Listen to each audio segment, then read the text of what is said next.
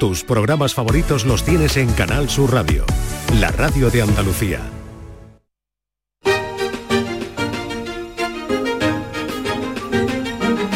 En Canal Sur Radio, Días de Andalucía, con Carmen Rodríguez Garzón.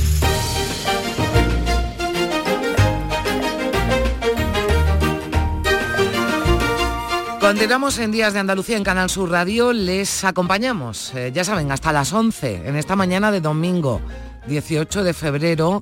Mañana en la que vamos a hablar de lo que se ha venido a denominar como cosmeticorexia, adicción a la compra y uso de productos de maquillaje, de belleza, que se está dando de forma preocupante entre niñas y adolescentes.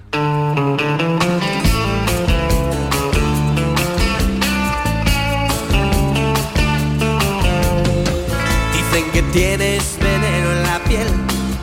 es que estás hecha de plástico fino. La cosmeticorexia puede tener consecuencias no solo físicas como reacciones en la piel por el uso de algún producto, sino también a nivel mental, con problemas de autoestima y aumento de trastornos emocionales como ansiedad o depresión. Por ello, hemos quedado aquí en Días de Andalucía esta mañana con Leandro Martínez, que es el director en Andalucía de la Academia Española de Dermatología, y con Esther Redolosi, coordinadora del área de Psicología de la Salud del Colegio Oficial de Psicología de Andalucía Occidental.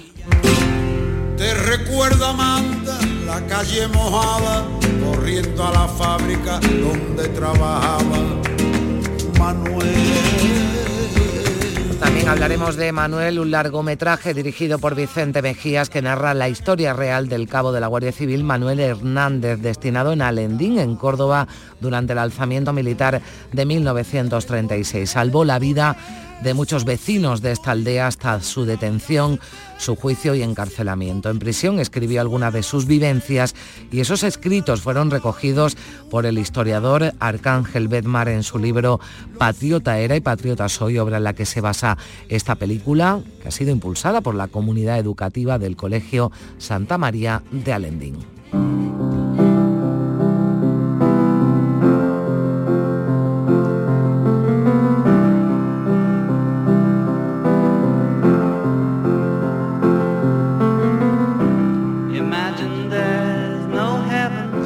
Paco Reyero se pasará por aquí como cada domingo con su reflexo y nos trae el testimonio del biógrafo de John Lennon, Robert Rosen. Escucharemos cómo fueron los últimos días de vida del ex Beatle antes de ser asesinado en 1980 por Mark David Chapman a las puertas del edificio Dakota de Nueva York en el que residía junto a Yoko Ono. Y hoy domingo 18 de febrero hubiera cumplido 77 años José Luis Cuerda.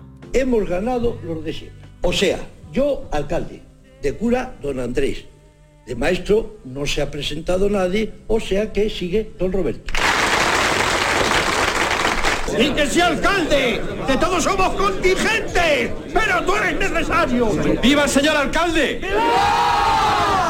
Ha ocurrido algo que os tengo que comentar.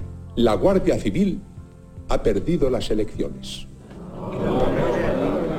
Las ha ganado la secreta. Eso sí, las secretas somos nosotros mismos. Pues el director de películas como esta, Amanece, que no es poco, falleció hace cuatro años. De él se ha dicho que fue un genio, un cineasta libre, rebelde, inconformista y radical. Vamos a repasar hoy con Juan Luis Artacho algunas de sus películas. abbronzate tutte chiazze, pelli rosse un po' paonazze, son le ragazze che prendono il sol, ma ce n'è una che prende la luna, tintarella di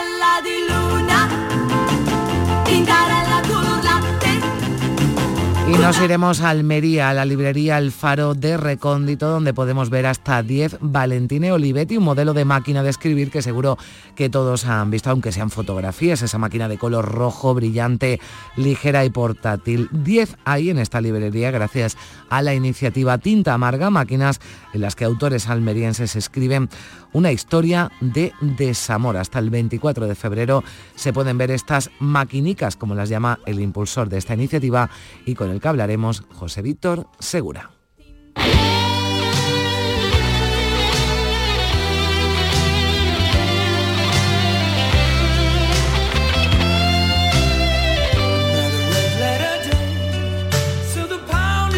Y más amigos que pasarán este domingo por aquí, Manuel Navarro que nos lleva hasta la cueva de las Estegamitas, llamada también Maravilla Blanca de Málaga, Lourdes Gálvez que nos va a acercar a la figura del genial guitarrista flamenco Paco de Lucena, lo haremos de la mano de Francisco Calzado, que acaba de publicar el libro Paco de Lucena de la Génesis al ocaso. Y no me olvido de mis amigas productoras de este programa, María Chamorro y Primi Sanz, de José Manuel Zapico, que realiza desde Málaga y de Manuel Fernández, que hoy cumple años.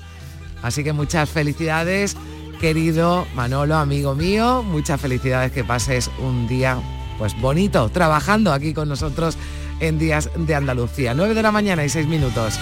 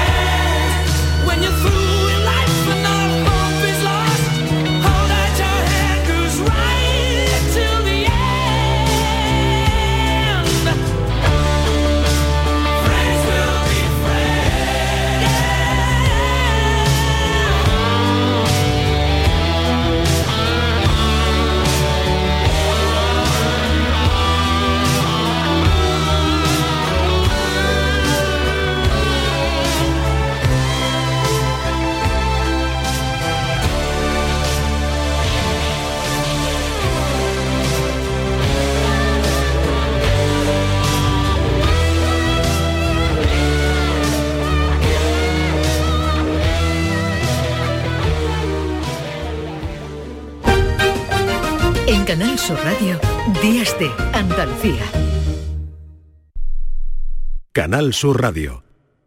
Son buenos momentos, son risas, es gastronomía. Es un lugar donde disfrutar en pareja, en familia o con amigos. Es coctelería, es decoración.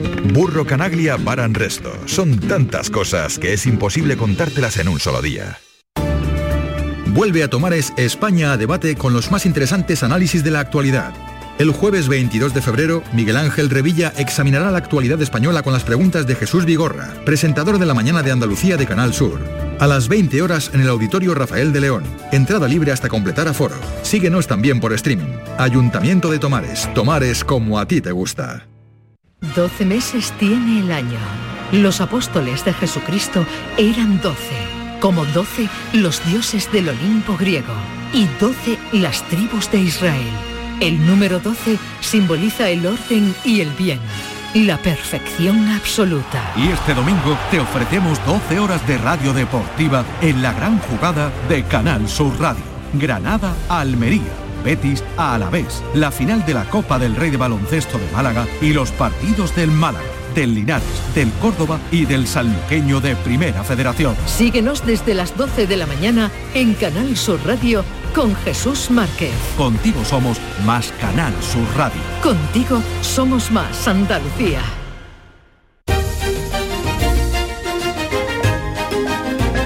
En Canal Sur Radio, Días de Andalucía, con Carmen Rodríguez Garzón.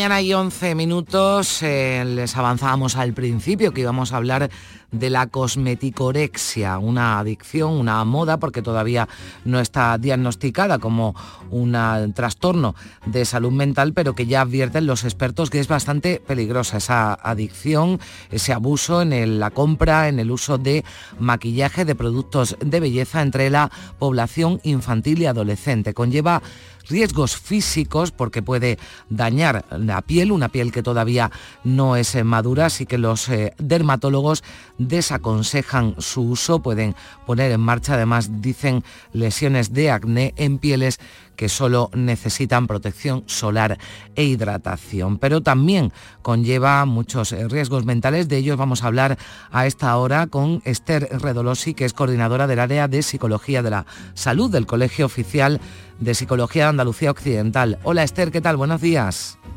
Hola, buenos días, Carmen. Bueno, Encantada de estar con vosotros. Igualmente, Esther, muchas gracias. Bueno, hablamos de una moda que parece o que puede resultar ¿no? bastante eh, peligrosa, ¿no? Porque eh, estas niñas, estas adolescentes, ¿no? Que, que se maquillan, que abusan de esos productos de, de maquillaje, ¿esto puede afectar al proceso de madurez de esa niña o de esa adolescente? Totalmente, es lo que está pasando. Claro que en la adolescencia o cuando son pequeños, cuando son niños, cuando se crea el autoconcepto, no la autoimagen. Entonces, normalmente el autoconcepto se crea con la comparación, ¿no? Con los grupos, sus grupos de iguales y como las redes sociales es donde ahora mismo se comparan ellos, pues entonces están provocando que tengan un, pues, problemas de autoestima, eh, problemas de autoimagen y están desarrollando pues algunos trastornos emocionales. Claro, porque las redes sociales lo apuntabas, eh, las influencers, ¿no? También en este caso que ejercen ese poder porque las niñas quieren parecerse a ellas, ¿no? Y, lo que transmiten, lo que trasladan es ese modelo de belleza en el que una mujer, bueno, pues tiene que estar perfectamente maquillada e, e hidratada, o sea, dan esos consejos, a lo mejor sin, eh, no sé si, eh, a lo mejor sin mala intención, ¿no? Pero que pueden, que pueden ser perjudiciales para estas niñas, que tienen a esas influencers, ¿no? Y a esas modelos como, como, bueno, pues como modelo, ¿no? A seguir. Eso, es verdad que este, como has dicho, como has comentado al principio, no está diagnosticado como un trastorno, pero es verdad que está apareciendo a, ra- a través de ahí, ¿no? De las redes sociales, porque claro, como los adolescentes hoy, en día se comunican totalmente, ¿no? A través de estas plataformas y de esta, tienen estos contactos sociales, pues está provocando pues que se comparen y que quieran tener pues la imagen que tienen esos influencers en cuanto a belleza, en cuanto a estética. Y, y claro, pues le está trayendo ciertos problemas que vemos nosotros en consulta. Mm, En este caso, bueno, como, como decíamos, no es todavía un, un trastorno que esté diagnosticado, pero claro, cualquier comportamiento, en este caso el uso eh, abusivo de, de maquillaje de productos de belleza, ¿cuándo hay que preocuparse? ¿Cuándo eh, esto ya se puede convertir en una adicción o en una obsesión? ¿Cuáles son los síntomas, eh, Esther? Sí, los síntomas normalmente suelen ser niños o adolescentes que están muy irritables, que empiezan a tener pensamientos obsesivos y que le afecta pues a otras áreas de su vida, ¿no? Que les afecta a lo mejor a nivel social, le afecta a nivel mm, académico. Es verdad que, por ejemplo, nosotros en consulta no nos vienen con este problema directamente, ¿no? A lo mejor aparecen niños que lo traen los padres porque están más depresivos, más ansiosos y mm, vemos durante las sesiones pues que este problema está de fondo. Mm. Bueno, porque hay también un problema de, y esto yo creo que será común, ¿no? Entre niños y niñas, un problema con, con la imagen, ¿no? Con la, con la seguridad, con la autoestima, ¿no? Que tienen eh, eh, estos niños por esos modelos, ¿no? Que, que de referencia que tienen en, en redes sociales, ¿no? En internet.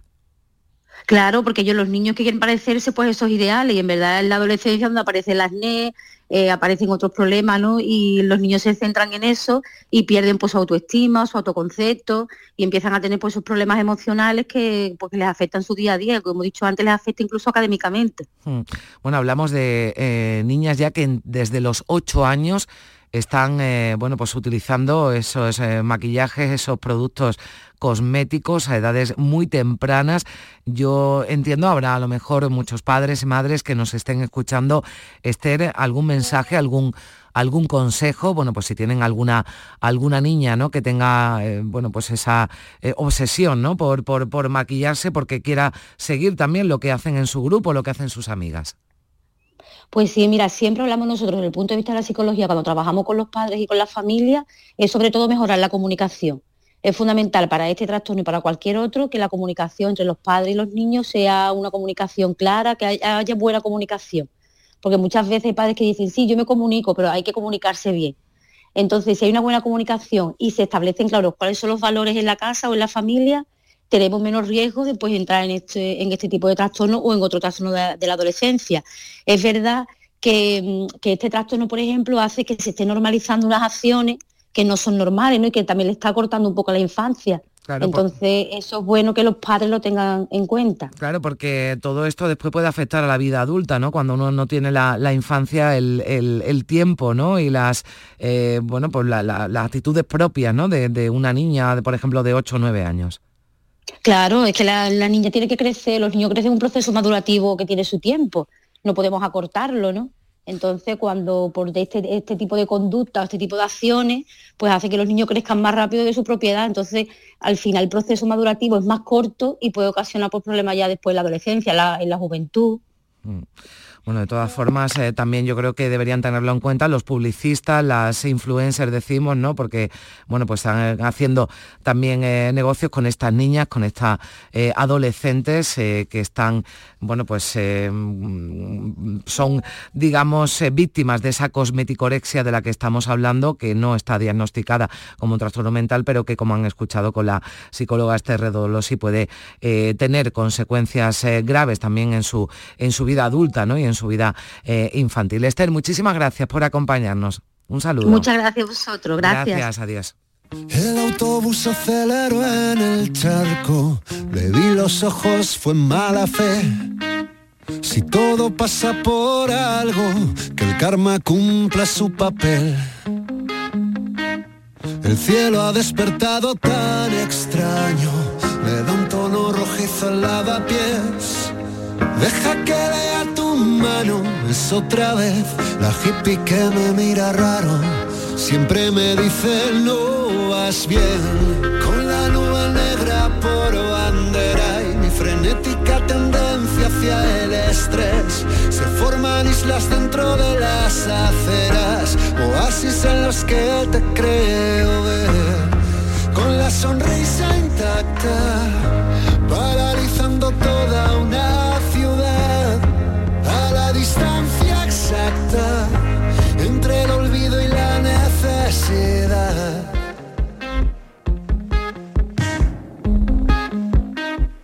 Demasiados candados, la valla no lo soportó. Quizá fue premeditado, un acto de liberación. En el borde del puente los curiosos se acumulan,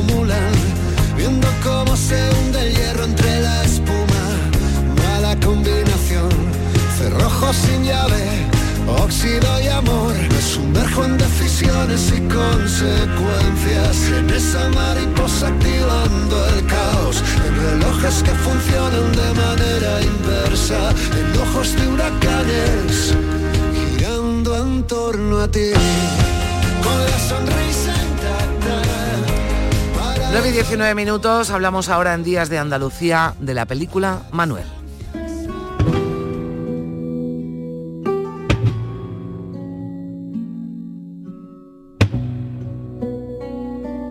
Se ha producido una sublevación militar contra la República.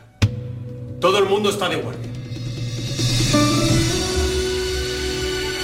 Pues esta cinta, Manuel, grabada en Albendín, que antes se confundí yo con Alendín, me come una B, así que perdón, Albendín, que es una pedanía de la localidad cordobesa de Baena, que nos cuenta la historia real de Manuel Hernández, cabo de la Guardia Civil, que fue destinado como comandante en la aldea durante el alzamiento militar de 1936. Consiguió salvar a muchos vecinos de una muerte segura dirigida por Vicente Mejías. La película ha recibido la mención de honor en el Indie Film Festival de Sevilla. Vicente, ¿qué tal? Muy buenos días. Buenos días, buenos días Carmen, buenos días a todos los oyentes. Enhorabuena ¿eh? por esta por esta mención de honor, ¿no? Que me imagino que habéis recibido con mucha con mucha alegría, porque ahora hablaremos de las características especiales, ¿verdad? Que tiene este esta cinta y esta película. Pues la verdad es que sí, porque bueno, la película eh, ha superado todas las expectativas que teníamos puestas en ella.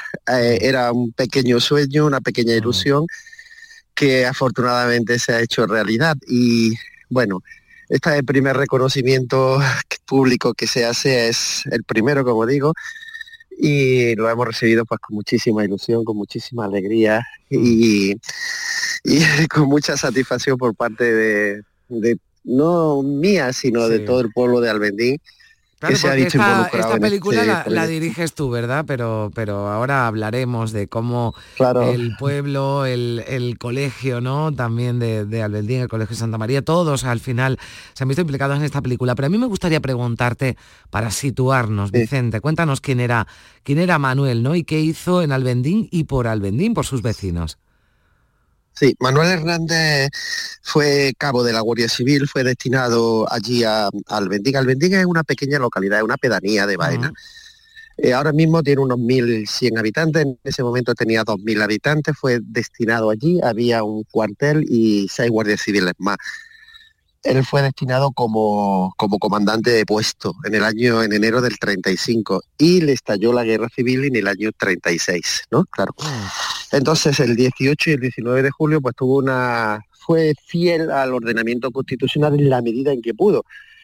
Porque es la situación, uno se puede imaginar aquella situación en la que, por un lado, está el alzamiento nacional, el movimiento, está la Guardia Civil y por otro mm. lado están los principios morales y éticos de este hombre. Este hombre supo poner, supo poner los principios morales, los principios, los valores humanos por encima de todo. Mm.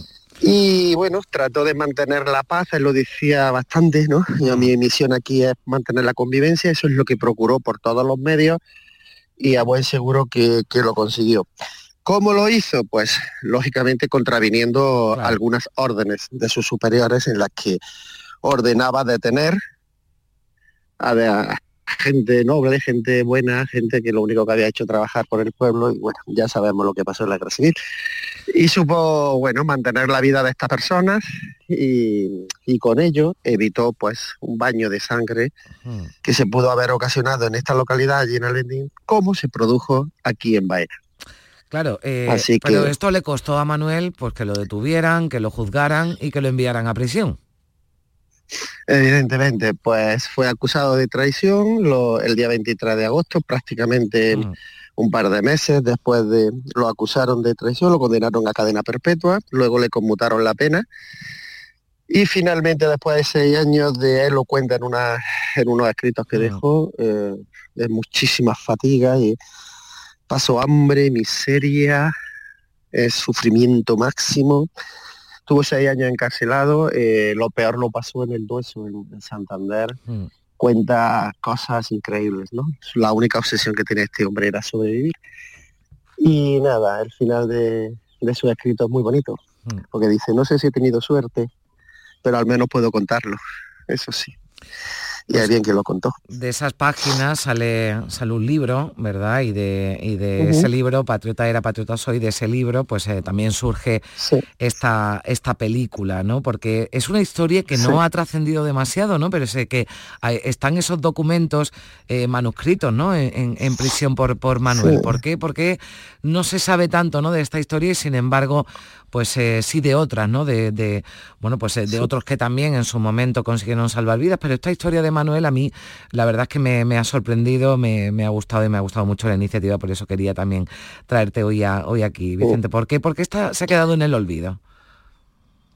Eh, verás, eh, este hombre cuando mm, terminó su cautiverio, yo he hablado con la familia y, escribió unas páginas, 24, un escrito, un manuscrito, bueno, hecho a máquina, mecanografiado, pero para sus hijos, para sus nietos, para que lo recordaran. Eh, se lo, dejó escrito y estuvo, pues, ha estado casi 80 años durmiendo el sueño de los justos, ¿no? En un cajón. Hmm. En esta vida las cosas, yo creo que las cosas surgen siempre por algo. La casualidad es que uno de sus bisnietos, hmm. uno de sus bisnietos,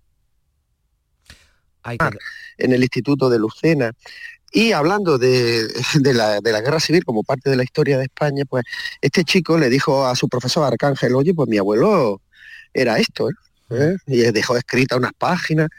Mira, y Arcángel pues se las pidió y las vio muy, muy interesantes, hasta tal punto que decidió publicarlas. Arcángel del Mar publicó ese libro en el que la base fundamental, el 90%, es mm. íntegramente las páginas confidenciales de este hombre, de Manuel Hernández. Eh, lo presentó el libro en el 2014 sin pena ni gloria. Si, la verdad es que cuando digo sin pena ni gloria es sin mayor repercusión. Mm. Y pues hace dos años, dos años, el alcalde de Albendí me dijo, oye, ¿por qué no hacemos un cortometraje de unos 5 o 10 minutillos de, la historia de este hombre? Mira, que es interesante. Ya, ya le dije que no, que no. Yo soy maestro escuela. Yo jamás había dirigido nada, ni cine, bueno, teatro sí, pero vamos, proyectos cinematográficos ninguno. Le dije que no, pero bueno, leí el libro y cuando empecé a leer estas páginas, es de los pocos libros que a mí realmente me han emocionado, ¿eh? emocionado. ¿eh? Yo me metí en la piel de este hombre, empecé a imaginar cosas de, lo que cuenta y dije, pues me voy a atrever. Vamos a intentar hacer un cortometraje de 5 o 10 minutos. Eh, me puse a escribir un pequeño guion que ha sido modificado en la medida en que vamos grabando. Y, y, al final pues nos ha salido un largometraje, ya te digo, pues bastante interesante y bastante digno. Bueno, escucharte nada más a mí, me, a mí ya me, no pasó a la historia. Sí, sí. Bueno, el tiempo le ha hecho justicia, ¿no? Porque ya ha pasado la historia, hemos puesto el ejemplo de este hombre eh, de cara a la opinión pública, las críticas son muy buenas y no ha pasado la historia pues como tantos otros otros otras personas, yo les llamaría héroes, ¿no? Gente buena gente noble que, bueno, en un momento gravísimo, en momentos críticos, pues supo, supo mantener la entereza, ¿no? Mm. Y supo mantener eh, sus principios humanos, Humanos, por encima de cualquier otra razón. Mm. Y, ya está, es la historia de gente que pudo ser olvidada como tantísimos otros, pero que en este caso no ha sido así. Ya te digo que las cosas ocurren siempre por alguna razón. Y mira por dónde, qué casualidad que este bisnieto fuera alumno de Arcángel y que coincidiera el temario con la guerra civil y, todo esto para que la película tuviera un final feliz. Pues fíjate qué casualidad que nuestra... No sé si se me ha cortado. Sí, no, Vicente, ¿me escuchas bien? A ver, es que creo que Vicente no me escucha, porque antes lo he... vamos a intentar eh, arreglar esa comunicación. Eh, Vicente, cuando me escuches... No, no me escucha. Bueno, vamos a eh, intentar recuperarla porque eh, me parece muy interesante esa conversación que estábamos manteniendo con, con Vicente Mejías, el director de esta película, de Manuel, que ha conseguido la mención de, honor del Indie Film Festival de Sevilla. Estamos intentando establecer la, la, comunicación. Es que yo iba a contar una cosa, pero claro, me gustaría que, que Vicente me, me escuchara, porque tiene que ver con nuestra querida productora, María Chamorro, que me, que me contaba, eh, María, que el bisabuelo pues de, su marido de Chema, pues eh, vivía, era vecino de, de Albendín y bueno, pues eh, con precisamente gracias a Manuel pues pudo salvar la, vida, ¿no? Y, ella me decía, es que si no hubiera existido Manuel, pues no existiría ni, ni mi marido ni, ni mi hijo. Vicente, ya me escuchas, ¿verdad? Sí, no sé, os he estado contando la historia, no sé lo que bien. No, bien, no, a ti te hemos escuchado. El problema es que tú no nos escuchabas a ah, nosotros. vale, vale, vale. Pero sí te, sí te hemos escuchado. Bueno, vaya a ser que tengamos algún problema. A mí me gustaría que nos hablaras eh, de la participación, de la implicación que ha tenido la comunidad educativa, porque tú nos decías, eres maestro, ¿no? Es el director de, del colegio y se ha implicado además no solo el colegio, sino todo el pueblo. Sí. Eh, bueno, podría decirte que un 15% de la población actual de Albendín se ha implicado. Hmm. Eh, yo soy maestro, soy director del colegio, llevo 20 años siendo director del colegio, conozco a prácticamente todo Albendín y tenemos una trayectoria eh, de teatro. Hemos hecho mucho teatro. Eh, mi idea siempre como director del colegio era que nuestro colegio, que es único en el, el único que hay en la localidad, no fuera una isla, fuera un colegio abierto a la, a la comunidad educativa y desde siempre yo he participado mucho en los eventos de Albendín y Albendín ha participado mucho en los eventos de nuestro colegio. Hmm. En ese sentido, todas las actuaciones que hemos hecho de teatro, obras de teatro que hemos hecho con muchísimo éxito también, eh, ha participado muchísimas padres, madres, abuelos, abuelas, alumnos. Y yo tenía esa base, tenía esa base y tenía esa confianza de que la gente iba a participar. En este mm. proyecto, en esta película, necesitábamos, porque necesitábamos muchos extras, necesitábamos muchos personajes secundarios, prácticamente casi todos. Y debo decir que, vamos, el 99,9% de la gente que yo le he dicho quiere participar, encantados de la vida que sí, que sí. De hecho, después de hacer la película, mucha gente me vino y me dijo, pero hombre, ¿por qué no me llamaste? si todo el mundo no puede participar. bueno, pues... Eh, pero sí teníamos, sí que teníamos la base del teatro, ¿no? Ya, esa base ya la teníamos, nos conocemos desde hace muchísima gente y confiamos mucho confiamos mucho los unos en los otros y, y desde luego es Albendín es una localidad que se une ¿no? para, para proyectos comunes, ¿no? Y hay que decir también, Vicente, hay que decir también que los beneficios que obtenga la película se destinan a fines benéficos relacionados con la infancia y la educación, ¿verdad? Sí, sí, sí, sí. De hecho, eh, bueno, a través de la Asociación de Padres le hemos dado dinero suficiente para que durante dos años, durante dos años al menos, no de momento, se hagan socios de alguna ONG relacionada con la infancia. En este caso ha sido con, con aldeas infantiles y hmm. con UNICEF. En estos momentos nuestra asociación. Y luego estamos colaborando a través de Baena Solidaria, que es una organización eh, de Baena que se dedica también a la ayuda y a la protección de, todo tipo de necesitados, de gente con recursos eh, mínimos, estamos ayudando pues eh, a, familias, ¿no? Mm. precisamente ayer ya nos mandaron otra familia a la que podemos ayudar, como pues con ropa infantil, con alimentos básicos, con alimentos que no suelen dar la ONG, carne, pescado, mm. y le estamos ayudando. Pues También estamos dedicando un poquito de dinero a mejorar nuestro cole, cositas para nuestro cole. Pues está bien, un poquito. pues está bien por si hay otro proyecto cinematográfico que ya veremos, porque Manuel, bueno, pues un, un pequeño sueño, ¿no? Decía, decía Vicente al principio, pero que, bueno, pues que ahora mismo están disfrutando, están saboreando esa mención de honor en el Indie Film Festival de, Sevilla y, bueno, yo espero que hoy quien nos esté escuchando, muchos de los que nos estén escuchando, pues, eh, en fin, se interesen por esta, por la vida de, Manuel, de Manuel Hernández, eh, vean esta película también, Manuel, una cinta grabada, hecha en Albendín, una pedanía de la localidad cordobesa de Baena. Vicente, ha sido un placer, gracias por atendernos y le trasladas también nuestra felicitación pues a todo el pueblo, a todo el Bendín, porque todos han participado en esta película. Muchas gracias, que vaya todo muy bien. Pues muchas gracias, muchas gracias a vosotros y también muchas gracias por la difusión que, que vaya a hacer de la peli. Muchas gracias, de verdad. Adiós.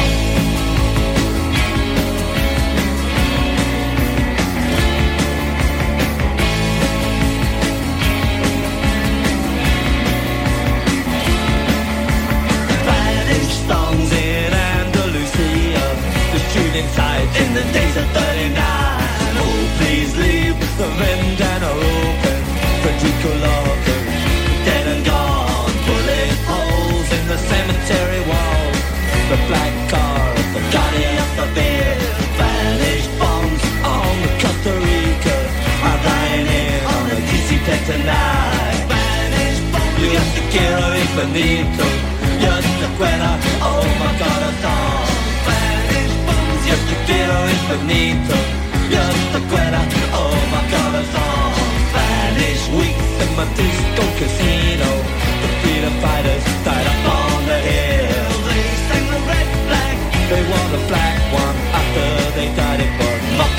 Seguimos en Días de Andalucía, 9 de la mañana y 34 minutos. Eh, hay 12.000 corredores participando en la Maratón de Sevilla, comenzado a las ocho y media.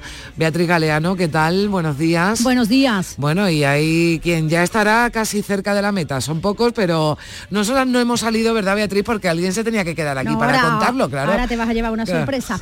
Mira, lo primero que vamos a escuchar es cómo suena a esta hora Sí. Sevilla. Ese es el sonido en el asfalto de los 12.000 corredores.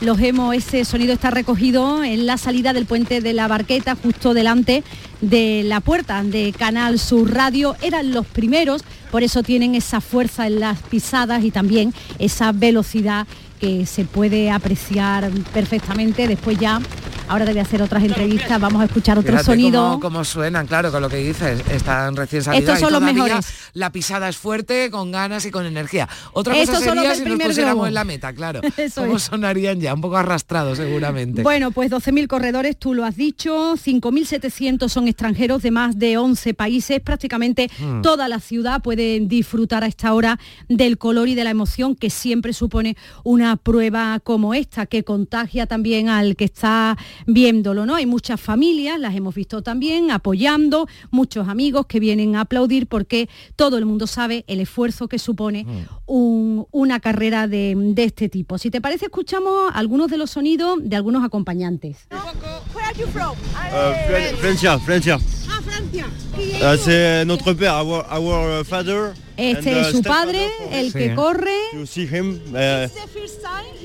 no, no, no. He, he, ran a lot uh, before. He, Lleva he mucho ran, tiempo uh, corriendo. Ahora nos dice Paris, de dónde. York, a, lo- a lot of things. Vengo a animar a mi esposa Sonia Saruma, que es su novena maratón y le ha hecho mucha ilusión, somos de Ecuador y pues nada, residimos en Madrid, pero le ha hecho ilusión venir a Sevilla y una ciudad muy bonita, muy, muy ah, calurosa, eh, muy bonita. eh, Bueno, todavía no ha pasado. No, está con el globo de 3.30, entonces estoy esperando la hora. Pues nada, le deseo que le vaya bien y a por ello, ¿eh? Muy bien, ¿y vosotros? Je parle pas espagnol. ¿Francés? Français. ¿De Le dónde son? Le, le beau-père et euh, son, euh, son neveu, ils sont deux. Eh, ¿C'est la primera fois? Non, euh, Tampoco non, la primera vez que viene. mais la première fois ici. También la primera vez en Sevilla. Así que Bueno, mucho te veo, te veo. Beatriz, eh, en fin, que... Mira, yo es que me enseguida me Estaba animo. yo esperando, digo, a ver si hay alguno japonés No. y ya la escucho yo también en japonés, que no me extrañaría, porque Pero- Beatriz es todoterreno. Pero para, para eso hubiera yo cogido mi, mi móvil y me hubiera enterado perfectamente de, de dónde son. Mira, lo de los globos, para quien no lo sepa, eh, tú entenderás que se- 12.000 personas Sí. no encuentras tú a tu padre ni a tu hermano ni de broma. Entonces hay unos globos que van Sí. marcando los tiempos los que más o menos tú vas, ¿no? Claro, porque tú sabes más o menos, si sobre todo eres un experto, el tiempo que haces Por eh, kilómetro, por ¿no? kilómetro y con eso te hace una idea de por aquí pasará es. a tal hora, ¿no? Sí. Entonces está el globo de que van a tardar tres horas y media, el globo de las cuatro horas, el globo, entonces más o menos se ubican ahí. En cualquier caso, entre globo y globo pasan dos o tres mil personas, quiero Ya. decir que te vuelve un poco loca. bueno, pues como tú sabes, yo me animo rápidamente y he estado entrevistando a algunas personas mientras estábamos corriendo. Pero la cosa es terminada, ¿sabes? Hombre, yo, Aquí yo no estamos pienso. muy bien, muy bien. Intentando, inte- intentando, intentando terminar nada más, hija. Vale, oye, ¿cuántos años tenéis? Yo 65. ¿Y esta es tu primera maratón? No, la 30. ¿30 has corrido Sí, ya? sí. Ah, No, ya veremos. Ya veremos. ¿Y vosotros? Nosotros igual, treinta y tantas, 40 maratones. So- Éramos del grupo amigos íntimos nuestro de Bernardo, que está aquí. Sí. Este es nuestro grupo. La última maratón la corrimos juntos. Ay, ¿Llegáis seguro? Venga. Mira, yo voy a llegar con vosotros a la radio. Mira, Cuéntame. yo corro por Sime. La maratón. Yo corro por Sime, que falleció este año con 86 años y corrió más maratones que años tiene. Así que corro por él. Y es tu Y primer. corro por Luchi, que es mi sobrina, que la han operado de corazón. Vaya. O sea que corro con el corazón de Tigers. ¡Suerte!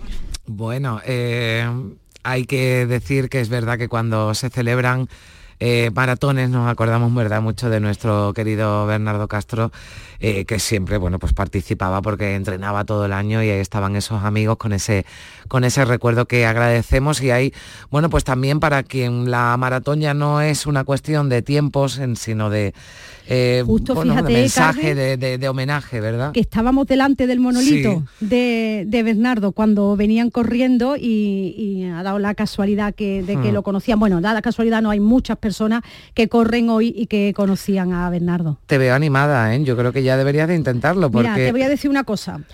Yo corro 5 kilómetros y ya estoy harta. Solo de pensar en 42, vamos.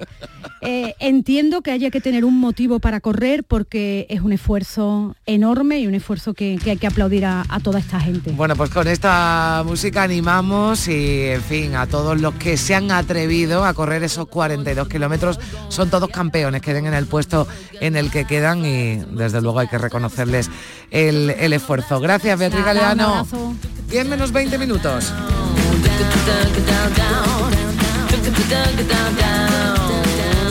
Getting high, getting love, as good as a drug. I got a great, great feeling I'm as snug as a bug. I got no class, no glass ceiling to break. I never stop, cause I'm on the make. I never slow down. Down, down, down, down, down, down, down. I'm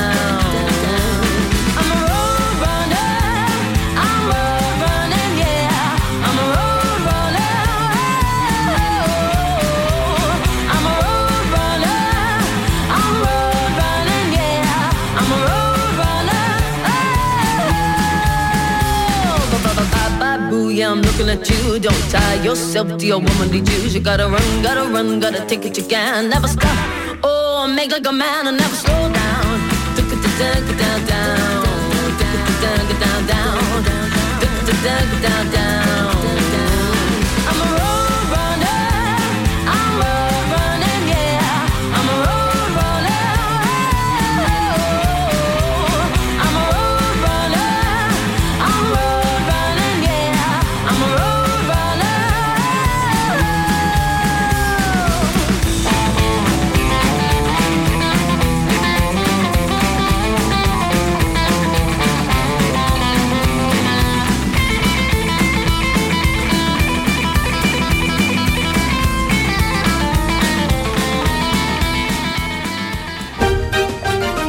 Canal Sur Radio, Días de Andalucía.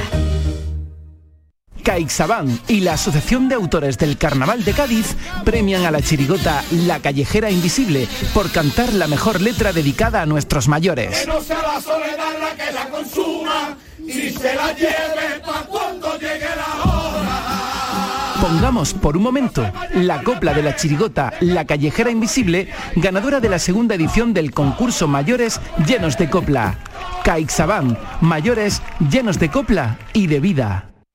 Cada mañana, desde bien temprano, estoy aquí ante el micrófono para contarles la realidad de Andalucía, cómo se despierta, cómo vive, con toda la actualidad, para que estén informados, el entretenimiento que ya saben que nos gusta, nuestra mirada sobre lo que sucede.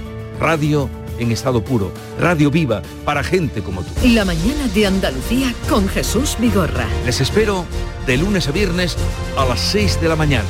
No falta. Contigo somos más Canal Sur Radio. Contigo somos más Andalucía. En Canal Sur Radio, Días de Andalucía, con Carmen Rodríguez Garzón.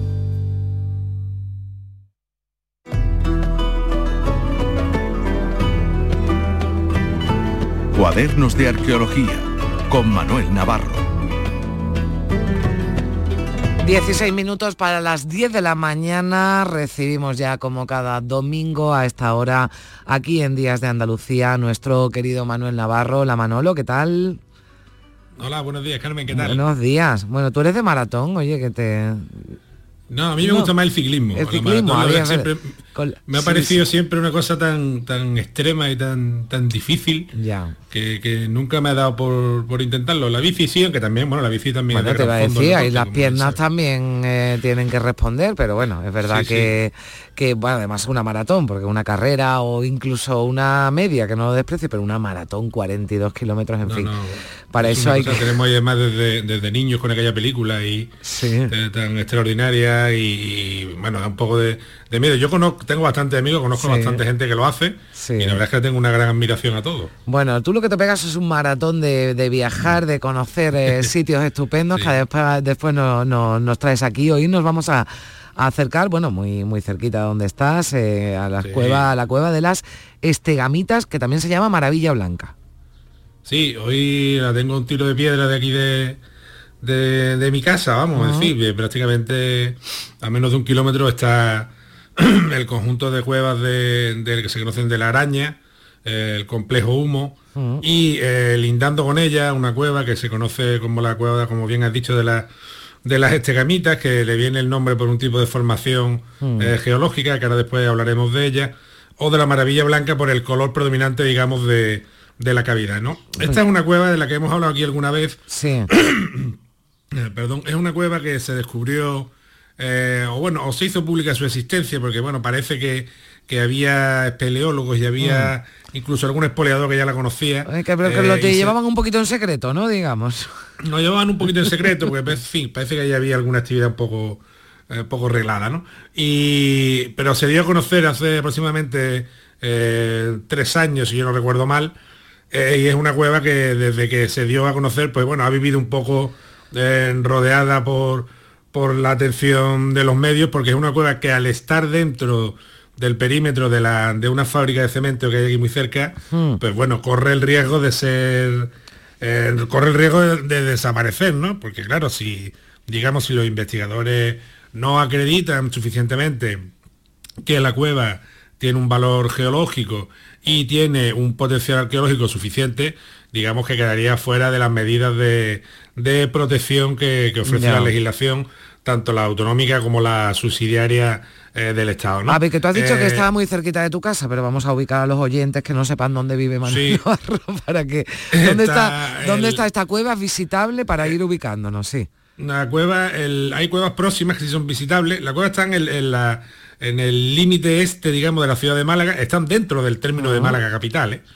Sí, no es una cueva que esté eh, en el interior, en el campo, no, no, es una cueva que está ah, dentro de la, de la propia ciudad de Málaga. Las personas que hayan venido conocerán el límite del este, porque está esta fábrica de cemento que tiene una, una chimenea grande, que es fácilmente reconocible, el- el- la- lo que se conoce como la araña. Sí.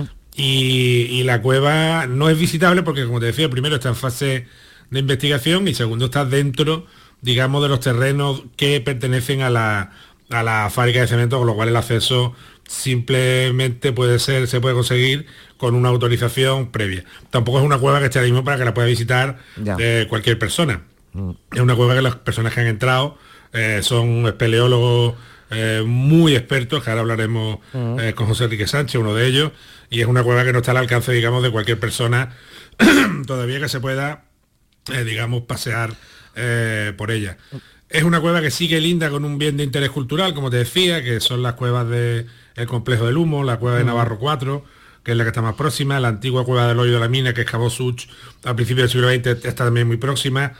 Y es una cueva que en la que la presencia humana desde antiguo está por todo, por todo, todo su perímetro. A ver, bebe un poquito de agua, Manuel, que vamos a aprovechar para, para saludar a José Enrique Sánchez, porque, bueno, la cueva de las Estegamitas ha sido la protagonista de una exposición eh, que se ha podido ver en el Ateneo de, de Málaga, exposición sobre la cueva de las Estegamitas de Málaga. Eh, se acaba de clausurar el comisario de la exposición y, como decía Manuel, uno de los pe- espeleólogos que han prospectado la, la cueva, ya nos escucha. Hola, José Enrique. Hola, buenos días. ¿Qué tal? Buenos días. Eh, bueno, pues eh, estábamos ubicando, ¿verdad? Un poquito la, la, la cueva. A mí me gustaría preguntarte, preguntarte en primer lugar, bueno, pues por el posible, ¿no? Interés que tiene también esta, esta cueva, esta cueva en, eh, bueno, pues en, en- materia arqueológica, ¿no? Como nos decía también eh, Manolo. Eh, pues sí, la cueva tiene, digamos, dos vertientes mm, prácticamente interesantísimas. Una, la parte geológica y otra, como decía Manolo, pues la parte arqueológica por la eh, posible presencia de eh, restos arqueológicos. Eh, la parte geológica sí la tenemos bastante más desarrollada, por cuanto que, digamos, mm, no necesita de permisos especiales para poder desarrollar la investigación como es una excavación. Entonces la parte geológica, pues bueno, ya el interés que tiene incluso National Geographic ya no nos publicó un artículo hace unos meses sobre la cavidad, lo cual da eh, idea del interés de, eh, de, un tipo de explotemas que son únicos en el mundo y que, digamos, en esta cueva pues están bastante desarrollados y, y, eh, y que hemos podido estudiar. Y luego la parte arqueológica, pues bueno, tiene el interés porque eh, sobre superficie ya hemos encontrado un fragmento de un húmero, un húmero de un mamífero que podría ser de un animal de gran porte, pero también podría ser de un, de un primate, incluso de, de, de una, de un habitante de la época. Eh, hay también eh, lo que son marcas en, la, en paredes que podrían ser de saltazos de osos o incluso, como Manolo lo hemos estado comentando, pues podrían ser incluso eh, grabados grabados humanos. ¿eh? Y bueno, pues Eso ahí, te decía, te- eh, si te acuerdas Enrique, te decía que, que había tenido la oportunidad de ver los grabados de la cueva de Gorham en Gibraltar, de la que hablamos aquí hace unas semanas.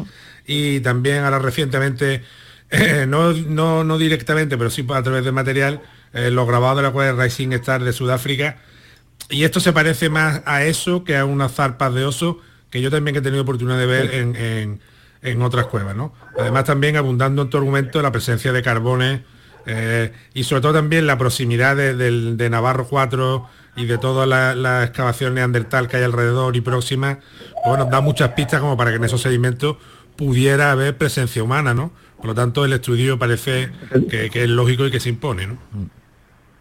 Sí, efectivamente, como dice Manolo, es que claro, eh, estamos hablando de un enclave que no es una cueva aislada que podría dudarse de la posible presencia de, restos humanos. Es que estamos en un enclave, digamos, que fue eh, uno de los orígenes de la presencia humana en todo lo que es el litoral de la costa malagueña.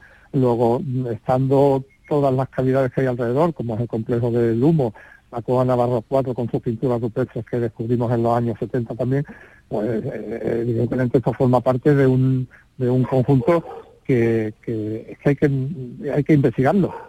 Y bueno, ahí estamos desde eh, los científicos y los espeleólogos y con el apoyo, tengo que decirlo, de toda la sociedad malagueña, eh, intentando pues que la Junta Andalucía eh, se pronuncie de alguna forma para permitir esas investigaciones y que la cueva no sea destruida. Claro, porque en esta exposición lo que habéis hecho precisamente es eh, dar, a, dar a conocer, ¿no? Bueno, pues las características con, con paneles, con, con fotografías, ¿no? Que se han hecho de esta, de esta cueva malagueña e incluso eh, se ha instalado, ¿no? ¿Verdad? Un libro de firmas donde los visitantes, pues precisamente para que apoyen, ¿no? Que, que, que se, que se conserve, ¿no? Esta, esta cueva por todas esas maravillas de las que nos estás hablando.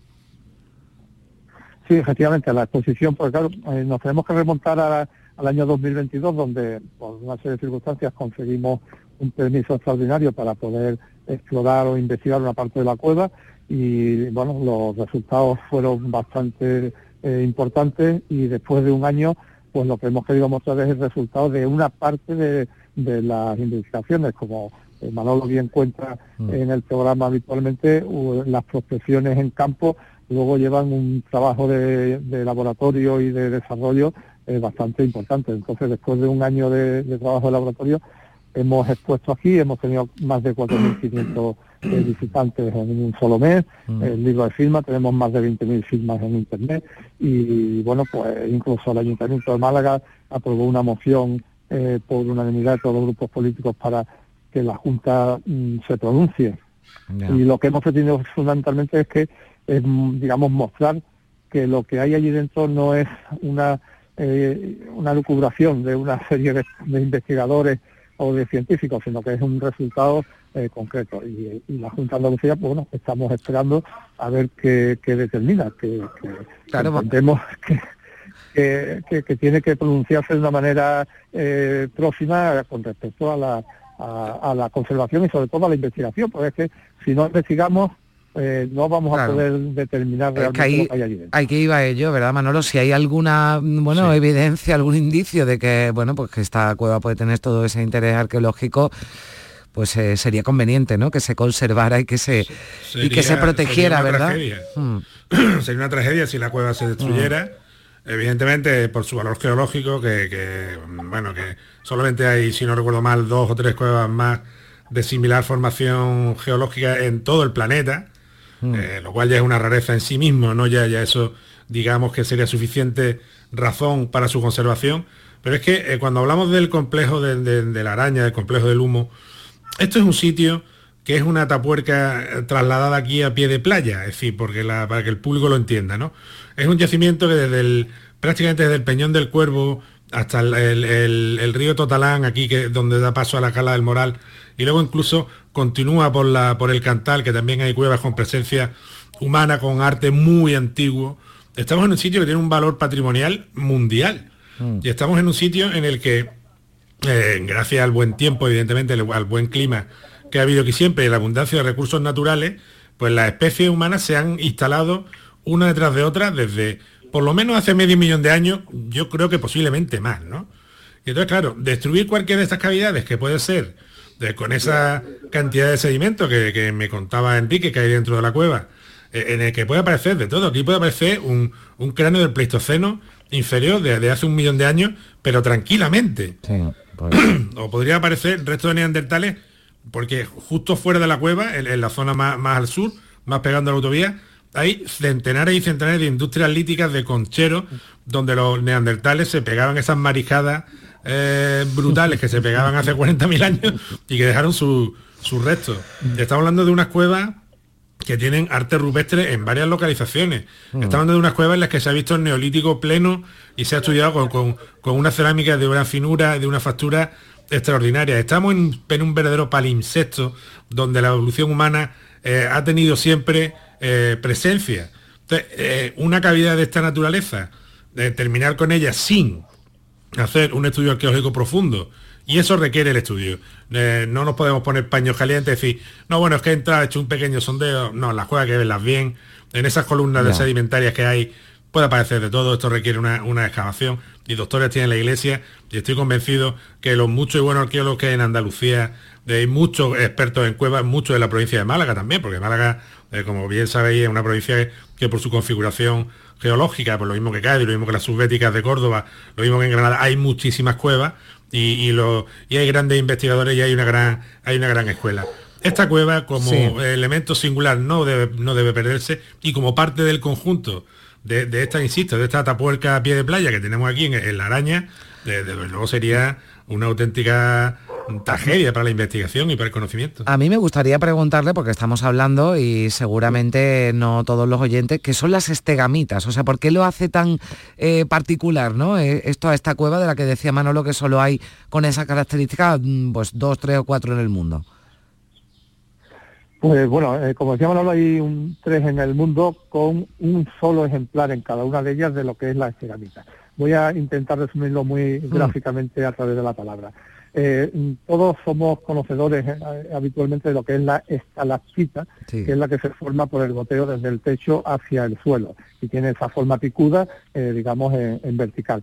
Con la gota que cae de la estalactita al suelo se forma la estalagmita, que surge desde el suelo hacia arriba y tiene una forma redondeada.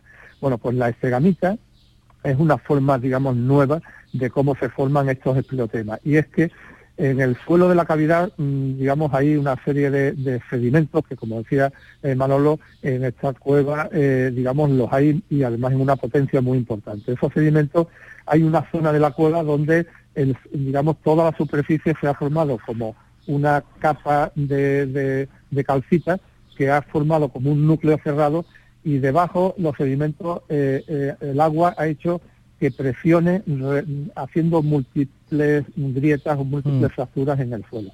Entonces el agua sube por ahí por capilaridad, por la presión del agua hacia arriba y se forma pues como una especie de estalagmita, que no es estalagmita, sino que es una forma de cresta Y se llama estegamita porque esa cresta es como la de los estegosauros. Los estegosauros son un tipo de dinosaurio que nos podemos recordar con esas galletas que hemos Sí. comprado algunas veces para los niños que tienen forma de dinosaurio. Bueno, pues, Un poco pues, Godzilla, pues ¿no? esa cresta, es, exactamente, esa cresta, ese estegosauro es lo que forma. Entonces, ¿qué ocurre? Pues que había datadas tres eh, estegamitas, una en Australia, que fue la primera, otra en Puerto Rico y otra en Eslovenia, pero están, digamos, eh, muertas, están fósiles. La, la- las estalactitas es como el cuerpo humano, necesitan del agua Sí. para estar vivas. Bueno. Y cuando, digamos, nuestro cuerpo que está con un porcentaje importante de agua, pues necesita el agua, se, se seca. Aquí en, en esta cueva Mm. no hay una estegamita, es que tenemos alrededor de 200. Ah, bueno, pues eso es lo que la, una de- hace, sí, la hace especial. Es que nos quedamos ya, ya sin tiempo. Esperemos Ah, sin que, tiempo, que la podemos, claro. que la podamos Pues- eh, pues, conservar y proteger. José Enrique Sánchez, muchísimas gracias. Y también Manuel Navarro, que llegamos a, la, siempre. a las 10 de la mañana. Ya sabe que aquí mandan las horarias. Gracias a los dos. Un fuerte abrazo. Adiós. Muy bien, un saludo.